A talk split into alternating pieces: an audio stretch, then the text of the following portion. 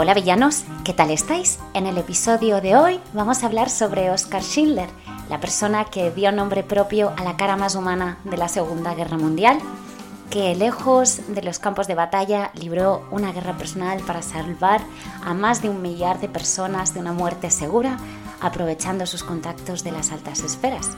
Si te interesa quién fue, quédate pues. Hola villanos, ¿qué tal? Bueno, bueno, hacía tanto tiempo que quería coger el micrófono que no sé cómo, cómo, cómo no lo he hecho antes.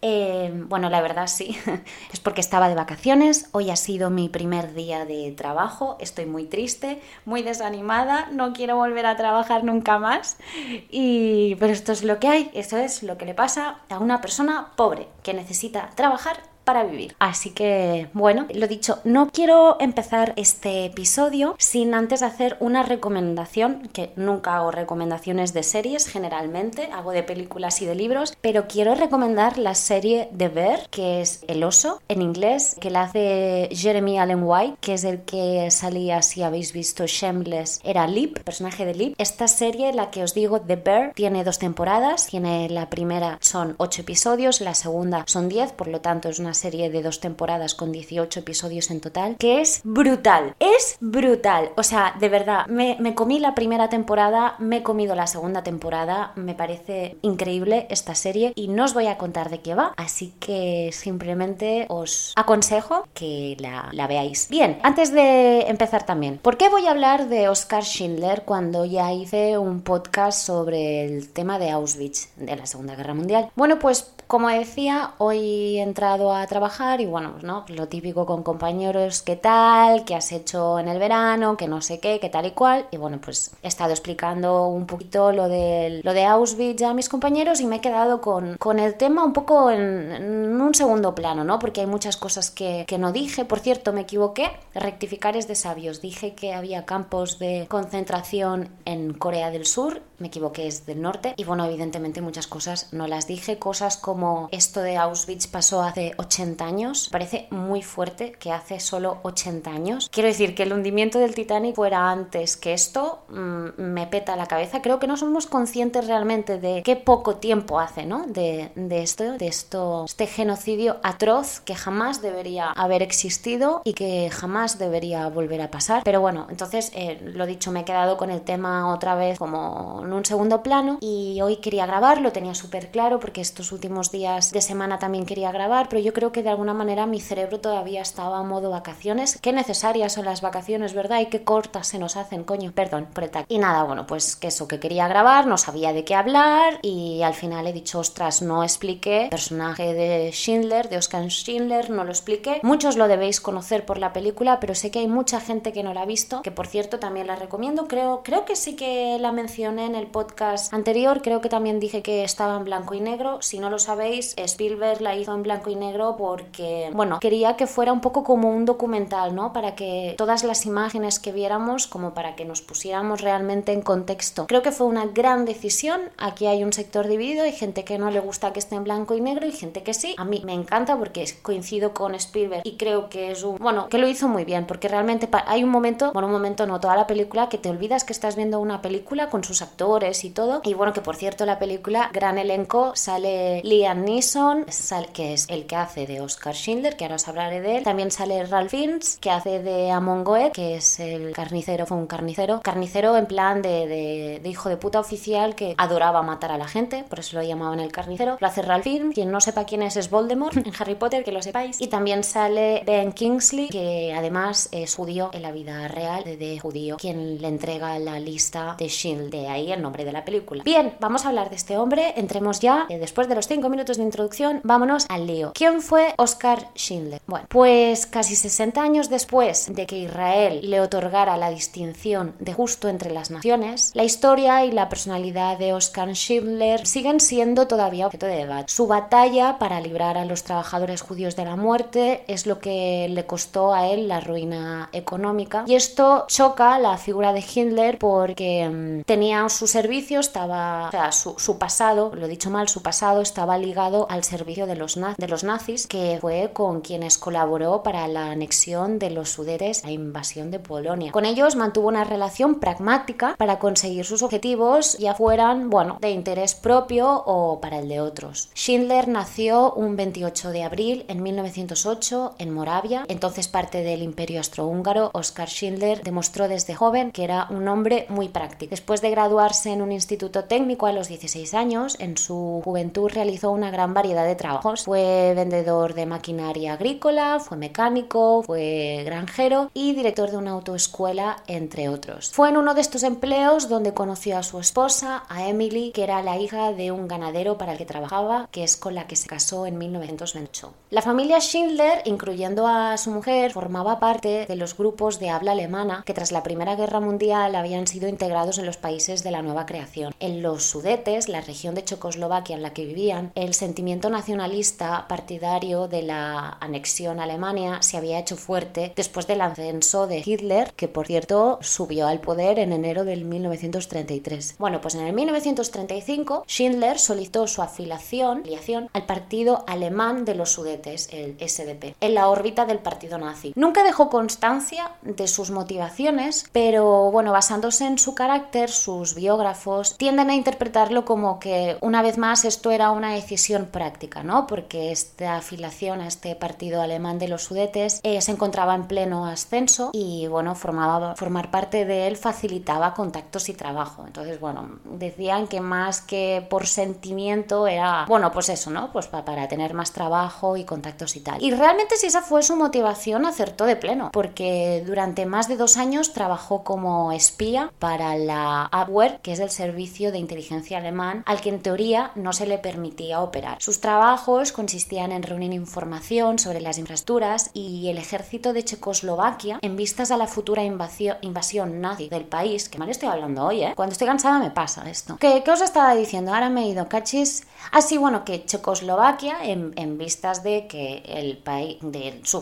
de la futura invasión nazi, bueno, no le gustó nada y entonces en julio del 1938 fue descubierto, Schindler fue descubierto, fue encarcelado y sentenciado a muerte. Solo se salvó gracias a que en septiembre de ese mismo año se firmaron los acuerdos de Múnich, que además de la anexión de los sudetes del Tercer Reich, preveían la liberación de los prisioneros alemanes en Checoslovaquia. Durante dos años más siguió trabajando para la inteligencia alemana, contribuyendo, bueno, de forma notable a reunir información sobre las infraestructuras de Polonia, tal y como había hecho en Checoslovaquia y facilitando la invasión del país en 1939. Tras la invasión de Polonia, Schindler se instaló en Cracovia, donde emprendió una doble carrera. Por un lado, era propietario de una fábrica de esmaltes, que esa fábrica de esmaltes, por cierto, luego sería reconocida como Emalia. Por otro lado, eh, además de tener la fábrica de esmaltes, participaba en el mercado negro. Bueno, dos ocupaciones que resultarían pues estar muy conectadas entre sí. La fábrica había pertenecido a un consorcio que era propiedad de judíos que se habían declarado en bancarrota y fue comprada por Schindler, quien decidió además conservar a los trabajadores. Los judíos, bajo la ocupación nazi, cobraban un salario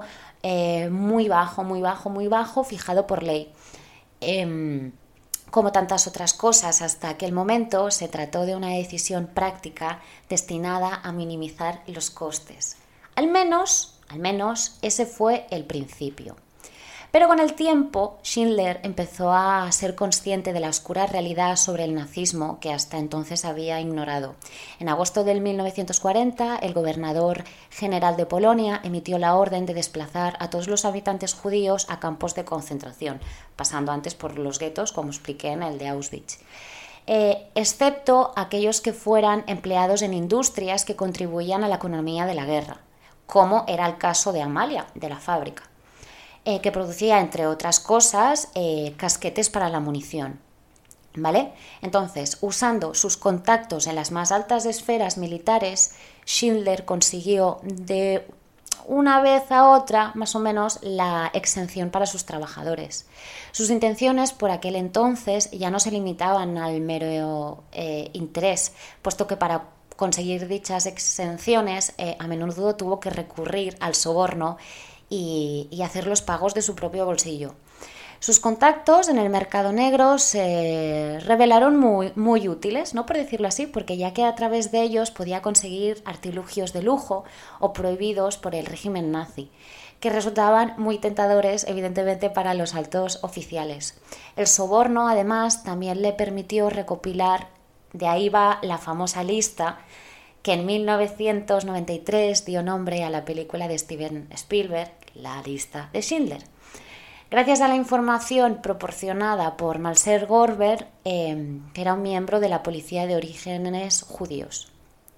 Buena prueba de su implicación y capacidad de convicción eh, fue la visita que recibió en 1944 por parte de Amon, de God, que era, como os decía antes, el temible carnicero de Cracovia, que dirigía con puño de hierro al campo de exterminio eh, de Platzow. Este carnicero es el que os decía que era interpretado por Ralph Fiennes, Paul Voldemort, que hace una actuación increíble. Bueno, todos. Liam Neeson, Ralph Fiennes, todos, todos, todos. Em, bueno, entonces, ¿qué decía el carnicero este, Amon God?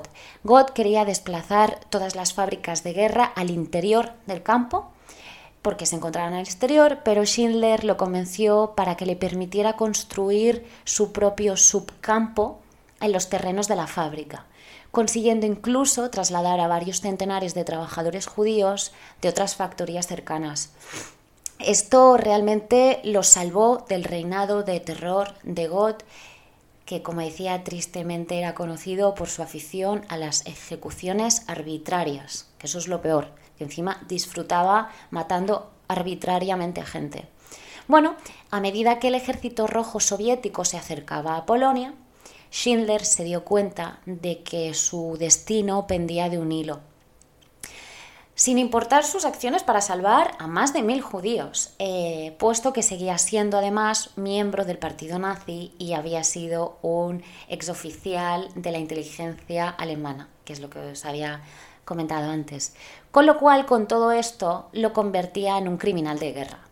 Entonces, varios miembros del consorcio al que había comprado la fábrica prepararon un atestado en el que defendían a Schindler como responsable de haber salvado la vida a los trabajadores de su fábrica y a muchos más. Sin embargo, tenían dudas de que los soviéticos fueran, eh, no fueran igual de comprensivos que ellos, así que en mayo de 1945 le ayudaron a escapar con su familia a Suiza. Gracias a la mediación de judíos influentes, eh, Oskar Schindler pudo salvarse de ser procesado, pero eh, eh, se convirtió en una persona no grata para muchos. En Checoslovaquia aún lo reclamaban para saldar cuentas por sus actividades de espionaje y su papel en la anexión de los Sudetes. Además, eh, prácticamente no le quedaba dinero a causa de todo lo que se había gastado en sobornos y en la construcción del, subcampo en su fábrica. En 1949 se mudó con su familia a Argentina, donde con la ayuda de varias familias judías a las que había salvado, intentó empezar una nueva vida como granjero. Sin éxito. Eh, fue se quedó arruinado y dejando atrás a su esposa, en el 1957 se instaló en Alemania Occidental y vivió el resto de su vida de las donaciones de los Schilderjuden, que los Schilderjuden son en alemán significa los judíos de Schindler, ¿no? porque los había ayudado a más de mil personas. En 1962, el Yad Vashem, que es la institución memorial del Estado de Israel para las personas del Holocausto, invitó a Schindler y a su mujer a una ceremonia en su honor y les otorgó la, la condecoración de Justos entre las Naciones, un reconocimiento reservado a personas no judías que ayudaron o protegieron a las víctimas del Holocausto. A su muerte, el 9 de octubre de 1974, Israel le concedió un último honor, que era el de ser enterrado en Jerusalén, en el cementerio eh, católico de Montesión, que esto es algo insólito para un ex miembro del partido nazi. Así terminó la vida contradictoria de un hombre que de villano se volvió lo suficiente bueno como para convertirse en un héroe. esta es la historia de Schindler, Oscar Schindler. Brutal la película, de verdad, tres horas de película, pero brutal. Em, y por supuesto, no me voy a ir, como no, sin decir dos frases. Esta vez no son de Schindler, no he encontrado de él ninguna. Eh, ahora lo pienso así en alto y podría haber buscado un documental, una entrevista donde la hablara. No, no lo he hecho, pero tengo dos frases que salen en la película que me gustaría compartir. Una de las frases es, la vida es un regalo, por eso lo llamamos presente. Y me encantó cuando esa frase dije, oh, wow. Y la otra frase que yo creo que es la más conocida, sin duda, de toda la película, que dice, quien salva una vida, salva al mundo entero. Hasta aquí el episodio de hoy, queridos villanos. No creo que toque mucho más la Segunda Guerra Mundial. deberían de pasar muchísimos episodios para volver a hablar del tema, pero bueno, mm, quería hablar de, de la vida de este hombre, sobre todo para todas aquellas personas que no hayan visto y no quieran ver la película, que sepan que hubo una persona que al principio fue militante nazi, pero que al final entendió lo que estaba pasando y dentro de cómo pudo ayudó y se llegó a arruinar para salvar a por lo menos un poquito más de mil personas. Nada con todo lo que pasó, pero podría no haberlo hecho y lo hizo. Y debería haber habido más gente que hubiese ayudado, que la hubo, pero este es uno de ellos, de los más conocidos, queridos villanos. Nos vemos el viernes que viene en un nuevo episodio que no tengo ni idea de qué tratará. Pero bueno, ya lo veremos. Surprise. Un besito, como siempre, hacer muchas travesuras, queridos villanos. Un besito, chao.